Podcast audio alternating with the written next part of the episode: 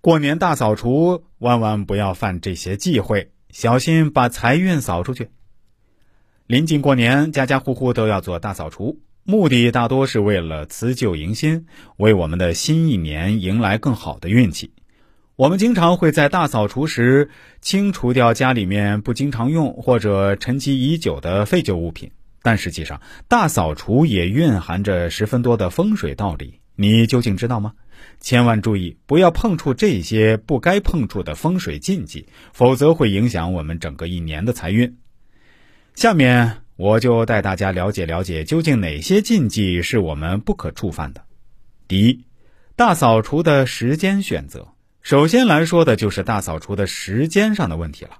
这一点我们可以透过老黄历上的日期来看是否适合打扫卫生。通常上面都会标注有适宜以及禁忌的。选择适宜的日期进行扫除，会使我们的财运获得提升，真的是非常不错的方法。如果打扫的时间不对，那么就会把财运扫出去。第二，注意不能碰到春联儿。很多朋友们不太了解，但实际上大扫除还是很有讲究的。有些东西是我们千万不可以进行碰触的。这里我来告诉大家的就是春联儿。通常我们每个家庭中要等到除夕的时候才可以换下旧的春联，贴上新的。这个时候就要注意了。千万不要在大扫除的时候就把春联给揭下，否则触犯财神，财气外走。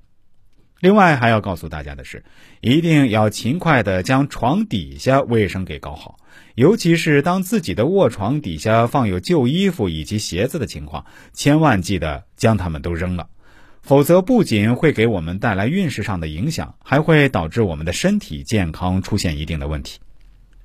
第三。不要涂抹神柜。相信现在很多家庭中，在大扫除的时候，都会选择有不同的方法进行清洗家具。